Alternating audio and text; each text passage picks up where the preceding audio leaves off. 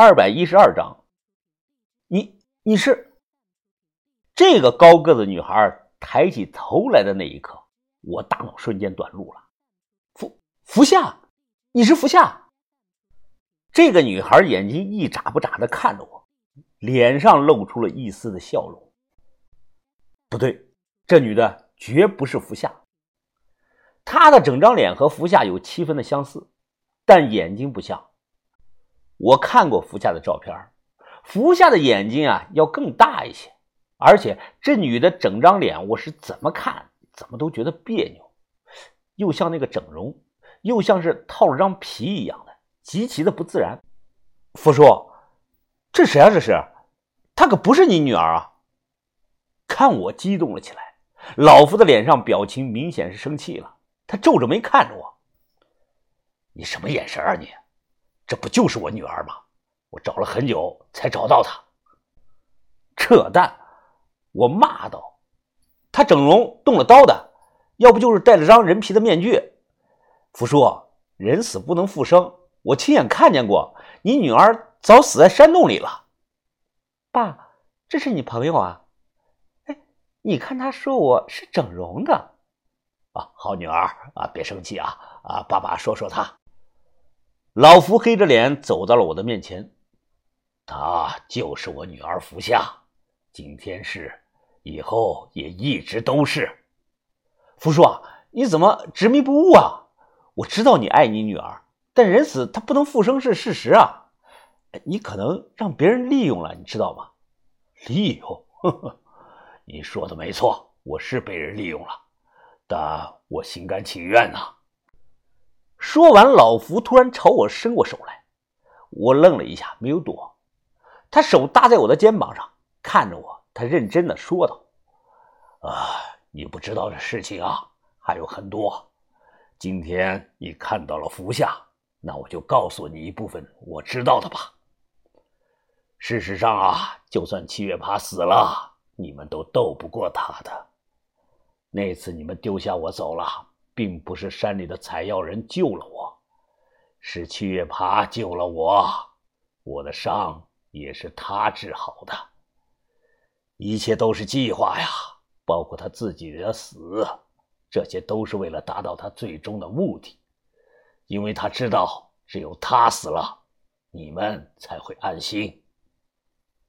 福叔，你你这话什么意思啊？什么意思？你们不是在河边烧了七月爬吗？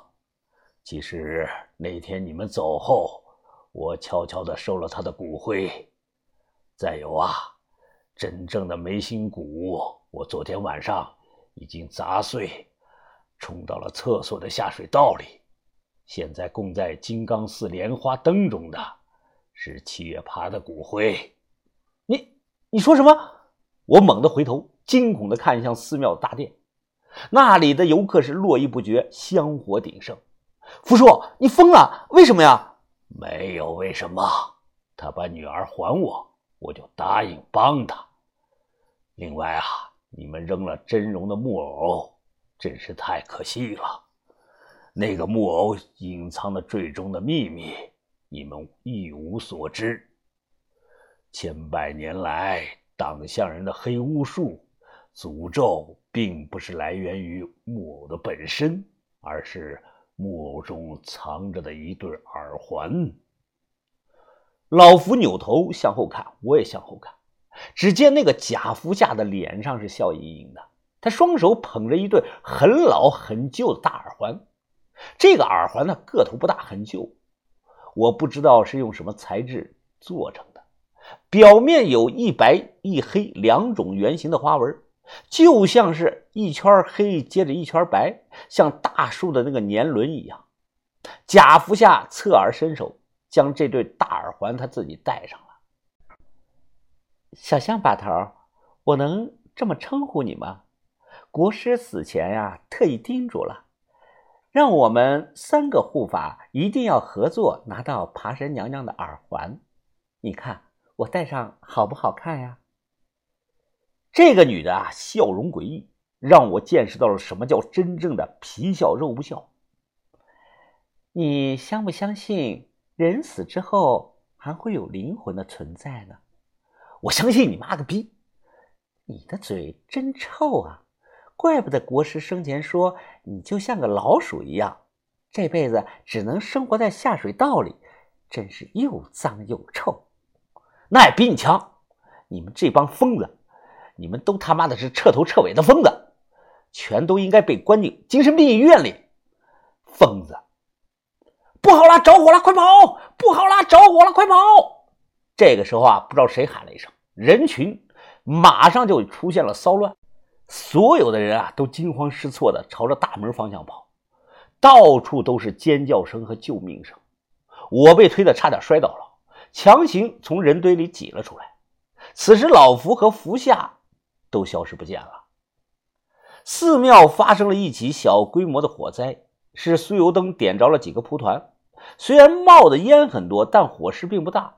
之所以造成骚乱，全是因为一些居心叵测的人在乱喊乱叫。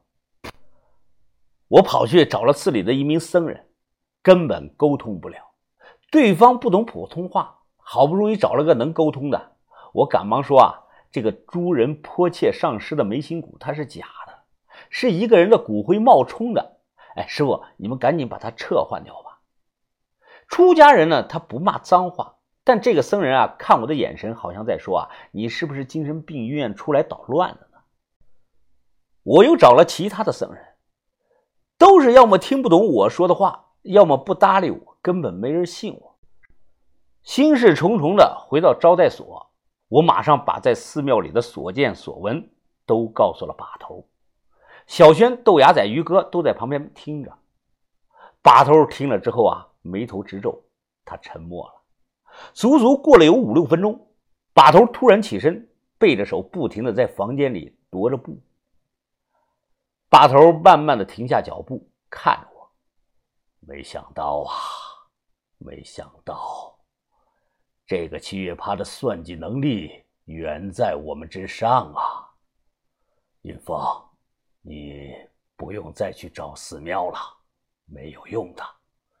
就算你有证据证明眉心骨是假的，庙里也不会承认的。为什么要把头？我想不通。因为信仰，这就是七月趴的高明之处。你要明白，云峰，这世上本就不存在什么圣物，那只是信佛人的一个实物寄托。别说它是假的，就算它是一块普通的石头，一根普通的木头，只要人们信仰它，它就是圣物了。